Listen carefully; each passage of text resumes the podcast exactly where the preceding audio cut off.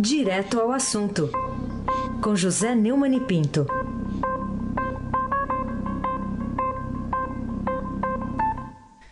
Oi, Neumani, bom dia, boa semana. Bom dia, boa semana, Carolina Ercolim, tintim por tintim. O mesmo para o almirante Nelson e o seu pedalinho. Segue o líder, almirante. Bom dia para Moacir Biasi, para Diego Henrique de Carvalho e para o clã Bonfim, Alice, Isadora e Emanuel. Bom dia para o ouvinte da rádio Eldorado 107,3 FM, Carolina Ercolim. Tintim por tintim. Não, você acha que tem alguma chance da Procuradora-Geral da República, Raquel Dodge, conseguir o ressarcimento aos cofres públicos de valores usados pelos partidos do fundo eleitoral e também do fundo de campanha para financiar as candidaturas de políticos ficha suja? É, Carolina, você é testemunha que eu tenho falado muito nisso. É, um, é uma coisa surrealista você viver num país em que os partidos políticos ficam vendendo a ilusão de que políticos inelegíveis são seus candidatos. A Raquel Dodge tomou duas providências na sexta-feira à tarde. Ela é, disse, avisou que o Ministério Público vai pedir o ressarcimento aos cofres públicos de recursos do fundo eleitoral e do fundo partidário que tenham financiado a candidatura de políticos inelegíveis. Ela não citou nomes, mas avisou, diante da pergunta do Estadão Broadcast, que o Ministério Público vai pedir a impugnação de candidaturas de quem esteja enquadrado na lei da ficha limpa, inclusive de presidenciáveis, uma indicação de que vai atuar também para impedir as pretensões eleitorais do ex-presidente Lula, que, aliás, a lei da, da, da ficha limpa é uma lei de iniciativa popular, né? foi aprovada pelo Congresso e foi promulgada pelo Lula. Como é que ele pode rasgar uma lei dessa? Né? Ela diz que eh, os recursos públicos, que aliás já é uma, já é um assinte, já é uma coisa absurda financiar a campanha eleitoral, né? Eu pagar a conta, você, Carolina, pagar a conta rica, altíssima de campanhas de candidatos em, nos quais eu não confio, nos quais não votarei nunca, né? Ela, a, a, a Raquel só lembra é que recursos públicos só podem ser usados em campanhas de candidatos elegíveis. E o Lula foi preso, condenado no âmbito da Operação Lava Jato e teve a, a condenação, que antes era de nove anos e meio, aumentada para 12 anos e um mês pelo Tribunal Regional Federal da Quarta Região de Porto Alegre, no caso do triplex do, do Guarujá, viu? Carolina Herculin, tintim por tintim. Me fala uma coisa, Neumania, a gente lembra que na semana passada quem estava como presidente da República em exercício era a ministra... É, ministra Carmen Lúcia, né, presidente do Supremo Tribunal Federal, porque o Michel Temer estava viajando, estava fora, participando da reunião do G20 lá na África do Sul. É, bom, enquanto ela estava nessa função, ela pontificou que o judiciário é o mais cobrado quando acerta. Até que ponto ela tem razão, hein? É, ela disse lá no Rio que o Poder Judiciário não pode ter as suas decisões desafiadas jamais. É, pois é. Ela acha que o Brasil, ela contou que o Brasil tem 80 milhões de processos em tramitação e declarou que é, é natural que haja divergências sobre as decisões tomadas. Ah, segundo Carmen Lúcia, ipsis literis, abre aspas, o judiciário pode ser criticado, mas desafiar a justiça jamais. Se não se cumprir decisão judicial, se não se acatar a decisão judicial, não vejo a possibilidade de se cogitar um Estado democrático de direito. Não há democracia quando as pessoas resolvem se vingar. Olha, ela tem razão, mas é preciso que, no caso do, do Supremo, por exemplo, é, haja um, uma ação efetiva do Judiciário. Né? É, o Estadão, você está vendo aí, à sua frente, está dando em manchete que liminar contra a lei espera julgamento há oito anos no Supremo Tribunal Federal. E eu estou vendo aqui no, no meu computador, na página do Globo, a manchete do Globo é: quatro anos depois, primeiras delações só levaram uma condenação do Supremo Tribunal Federal. A manchete do Globo é, no seu portal, se refere ao fato de que metade dos 22 inquéritos da Operação Lava Jato na, no Supremo já foi encerrada. Quer dizer, o, o, o judiciário, para ser respeitado, tem que respeitar a sociedade que o sustenta. E Carmen Lúcia precisa é, se tocar em relação a isso. É, agora, por exemplo, você me perguntou sobre o pedido, a exigência de, de Raquel Dodge, que ela pode dar, Carmen Lúcia, é essa, a justiça realmente decidir com urgência quem pode e quem não pode ser candidato. Se a lei da ficha limpa vale ou não vale, Carolina Ercolim. É.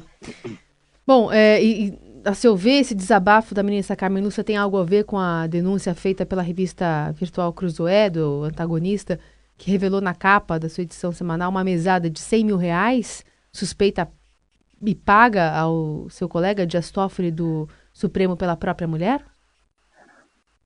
É, a edição dessa semana da revista digital Cruzoé, é, do site O Antagonista, garante que o ministro Dias Toffoli do Supremo Tribunal Federal recebe uma mesada de 100 mil reais por mês da advogada Roberta Maria Rangel, sua mulher. Segundo a reportagem, que até agora não foi desmentida, a não ser com indiretas como essa da Carmen Lúcia, saem de uma conta da Roberta no Banco Itaú com destino a outra mantida em nome do casal no Banco Mercantil do Brasil. De acordo com a publicação, esses repasses foram feitos ao menos desde 2015 e já somam 4 milhões e meio de reais. Dos 100 mil reais depositados pela mulher de Toffoli, segundo a revista, metade, 50 mil, é transferida para a ex-mulher do ministro, Mônica Ortega. E o restante é utilizado para custear suas despesas pessoais. Ainda, segundo a reportagem da Cruzoé, que foi também reproduzida, que foi no, no, aqui no, no, site do Estadão, pela revista Isto É, pelo UOL, por todo mundo. A conta é operada por um funcionário do gabinete de Toffoli. A revista revela que em 2015 a área técnica do mercantil encontrou indícios de lavagem de dinheiro nas transações efetuadas na conta do ministro. Mas a diretoria do banco mandou que as, as, as informações não fossem encaminhadas para o COAF, que é o órgão de inteligência financeira do Brasil. Todos os bancos, Carolina, são obrigados a comunicar ao COAF transações suspeitas de lavagem de dinheiro. E o ministro Dias Toffoli não se manifestou sobre o caso. Então, não adianta querer ficar fazendo frasinha de efeito e também não adianta querer é, tapar o sol com a peneira. Já foi feito isso com o Dias Toffoli no caso da, da delação do Léo Pinheiro, que está até hoje suspensa, só porque ele citou o Dias Toffoli nela. Não tem essa. O, o, o conceito da mulher de César, que é preciso, não é preciso apenas ser honesta, mas também é, parecer honesta, tem que valer principalmente para o Supremo, para poder, poder valer essa, essa lei ditada agora de última hora, nova lei constitucional da Carmen Lúcia, que ninguém pode desafiar, né? Um, a justiça, o alto poder judiciário, Carolina Ercolim, por tintim, Neumani, me fala sobre o alerta que o ex-ministro do Trabalho e ex-presidente do Tribunal Superior do Trabalho, Almir Pazianotto, eh, fez em, no, seu, no seu artigo na página 2 do Estadão do sábado, agora, dia 28? Tenho a honra de escrever naquele espaço que o Almir, o Almir é uma lucidez impressionante. Né? O doutor Almir, que eu conheci como advogado do Lula, é, no Sindicato dos Metalúrgicos de São Bernardo, hoje do ABC, São Bernardo de Adema, escreveu um artigo brilhante lá naquele espacinho que eu escrevo no sábado. O puxadinho da Constituição. Eu reservei para ler aqui o penúltimo e o último parágrafo. Revestido de caráter transitório, destinado a fixar regras para a solução de conflitos constitucionais intertemporais, o ADCT, né, Ato das Disposições é, Transitórias, né, agregado pela Assembleia Nacional Constituinte à Constituição de 88, não poderia ser ampliado, como tem sido, a força de emendas votadas em dois turnos por um texto da Câmara dos Deputados e do Senado. Constituição de 88, artigo 60, cita o ministro. A Assembleia Nacional Constituinte concluiu as atividades para as quais foi especificamente eleita, com a promulgação da Constituição de 88 e do respectivo ADCT. Acrescentar dispositivos ao texto original da Carta ou do ato, como tem sido rotineiramente feito, desacredita a lei fundamental e foge à estrita competência do Poder Legislativo. tudo indica que a Constituição de 88, seguidamente violentada, está fadada a desaparecer, acompanhada pelo puxadinho, conhecido como a DCT. É, depois que eu li o artigo, eu liguei para o Almir para cumprimentar pelo brilho do artigo, pela competência, pela urgência de se atender para o que ele mostra, e, disse, e chegamos à conclusão que o Brasil, o Brasil não pode conviver mais um dia com essa Constituição mostrenga. Agora, não temos o que fazer. Como é que faz? a única solução que eu vejo é a pregada pelo doutor Odeste Carvalhosa, uma Constituição exclusiva, feita por quem não é, vai disputar cargo oito anos depois dessa Constituição promulgada. Ela tinha que ser eleita agora. O Brasil está afundando num poço sem fundo por causa dessa Constituição mostrenga. Carolina Ercolim, tintim por tintim. É, a manchete do Estadão de ontem registra que indefinição eleitoral paralisa negócios e trava economia. Você espera para quando a definição das eleições gerais, hein? particularmente no que diz respeito à disputa pela presidência da República e até que ponto pode chegar essa paralisia, Neumann? Carolina, eu acabei de postar no meu blog, blog do Neumann no Estadão, um, um post né, em que eu é, reproduzir o comentário que eu fiz para o podcast Estadão Notícias, é mais ou menos o primeiro comentário que eu fiz aqui para você, e o título desse post é, é As cegas na urna. É assim que o eleitor está. Então, eu acho que essa eleição só vai ser decidida na hora H, na urna, pelo eleitor. Acho que até lá a crise vai se aprofundar, mas vai ser pior ainda quando nós descobrirmos que o presidente que nós vamos escolher não vai resolver essa crise, não vai acabar com o desemprego, não vai acabar com essa pouca vergonha do Congresso criando pauta-bomba. Realmente, a solução passa por uma, uma ruptura institucional, não no sentido do golpe, mas com a convocação de uma constituinte exclusiva e uma redação urgente de uma Constituição de vergonha. Esse artigo do Almir, ele é brilhante, porque ele é, descreve os absurdos né, de todas as constituições do Brasil, e particularmente dessa e desse puxadinho aí do ADCT. Carolina Ercolim, tintim por tintim. Queria que você falasse também sobre uma matéria é, que o Estadão manchetou no fim de semana sobre a constatação de uma das mais trágicas consequências do colapso da saúde pública no Brasil, que é a mortalidade infantil cresce em um em cada três cidades, né? Cresce em um em cada três cidades paulistas. A volta de doenças que há muito tempo estavam afastadas do nosso cotidiano, como sarampo, poliomielite e outras, seria o sinal de que o Brasil está dando marcha ré até em pontos tão cruciais como quantos são esses? É verdade, é, Carolina. Nós temos aqui falado é, que, com muita insistência, né, nós estamos numa crise, 24 milhões de pessoas desempregadas e desiludidas, e o Brasil dando marcha ré em saúde pública, as crianças morrendo de sarampo, de poliomielite, fala-se em fake news e não se fala dessas coisas absurdas, de em pleno século XXI, o cidadão não ir vacinar sua é, criança contra doenças graves como essa, né? Existindo a vacina tríplice do SEIB, né? É, é, por, na, em base em crendices, em superstições absurdas, como essa de que uma, a vacina é que provoca a doença. É, a situação do Brasil é calamitosa no resto do mundo, porque o Brasil está com, é, numa crise moral, política, ética, é, financeira, de saúde pública, de, de, gestão do Estado sem igual. E isso é, precisa ser resolvido, porque nós ficamos é, contando com a possibilidade de eleger um presidente legítimo na eleição. E você olha a eleição, não tem um candidato que fale realmente do que interessa, dessas coisas que a gente tem falado aqui, é, do absurdo que é o Congresso entregue, não a partidos políticos, mas a organizações criminosas, a quadrilhas. É realmente uma coisa urgente que precisa ser resolvida e não tem como.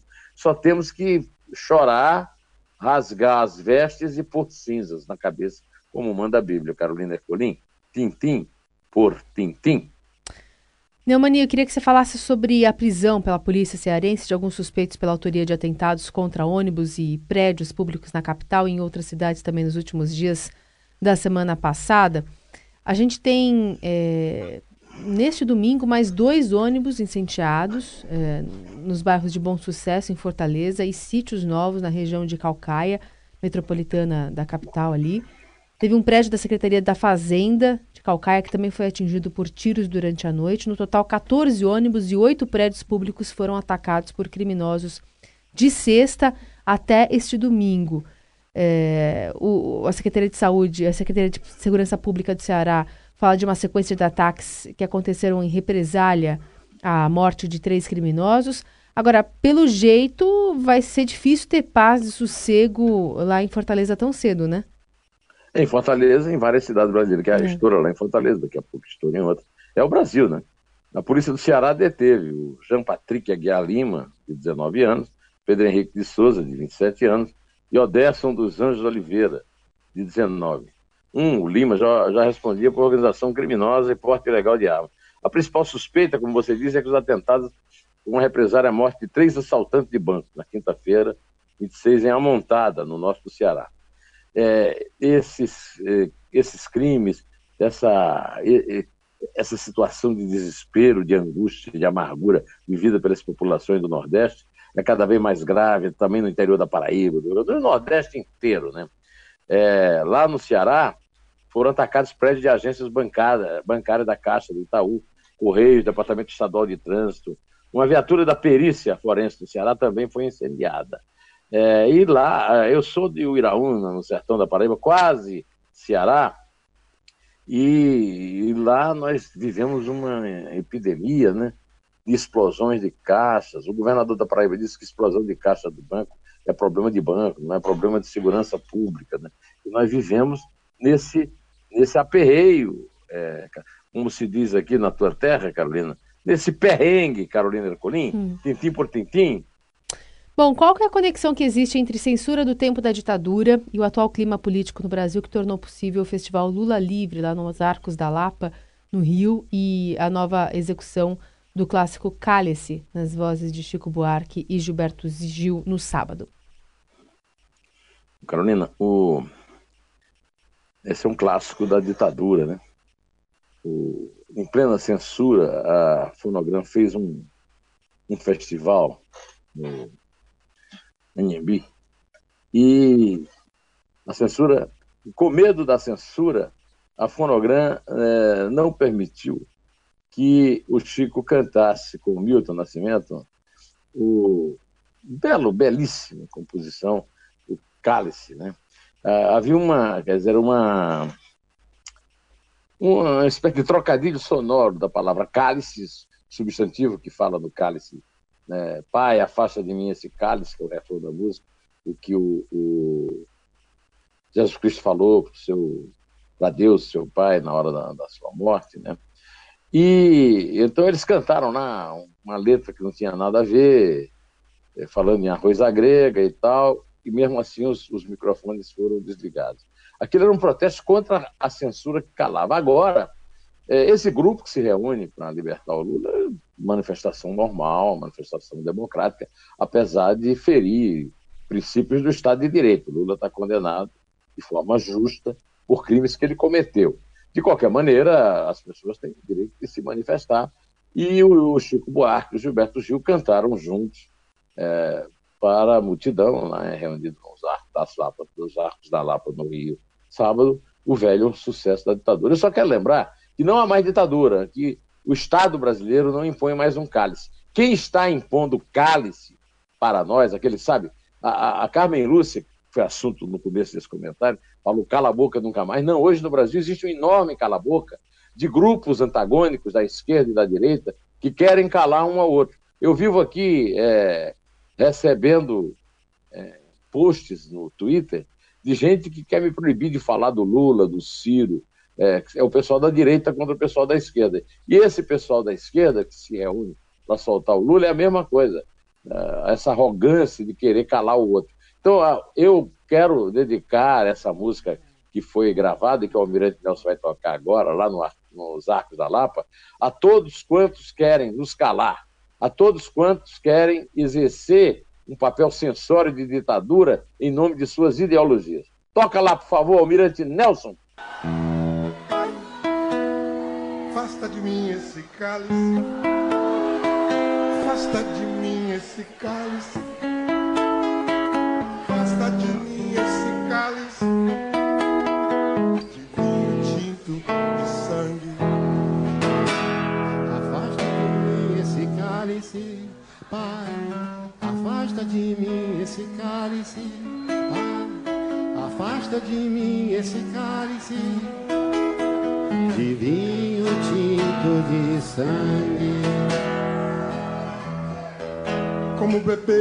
bebida amarga, tragar a dor, engolir a labuta, mesmo calado, a boca resta o peito, silêncio na cidade não se escuta.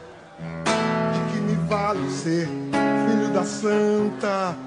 Melhor seria ser filho da outra, outra realidade menos morta. Tanta mentira, tanta força bruta, pai. É isso aí. Muita mentira e muita força bruta. Vamos contar isso aí, né, Carolina Colim? Vamos lá, Neumani. É três? É dois. É um. Em pé! Vinho tinto de sangue.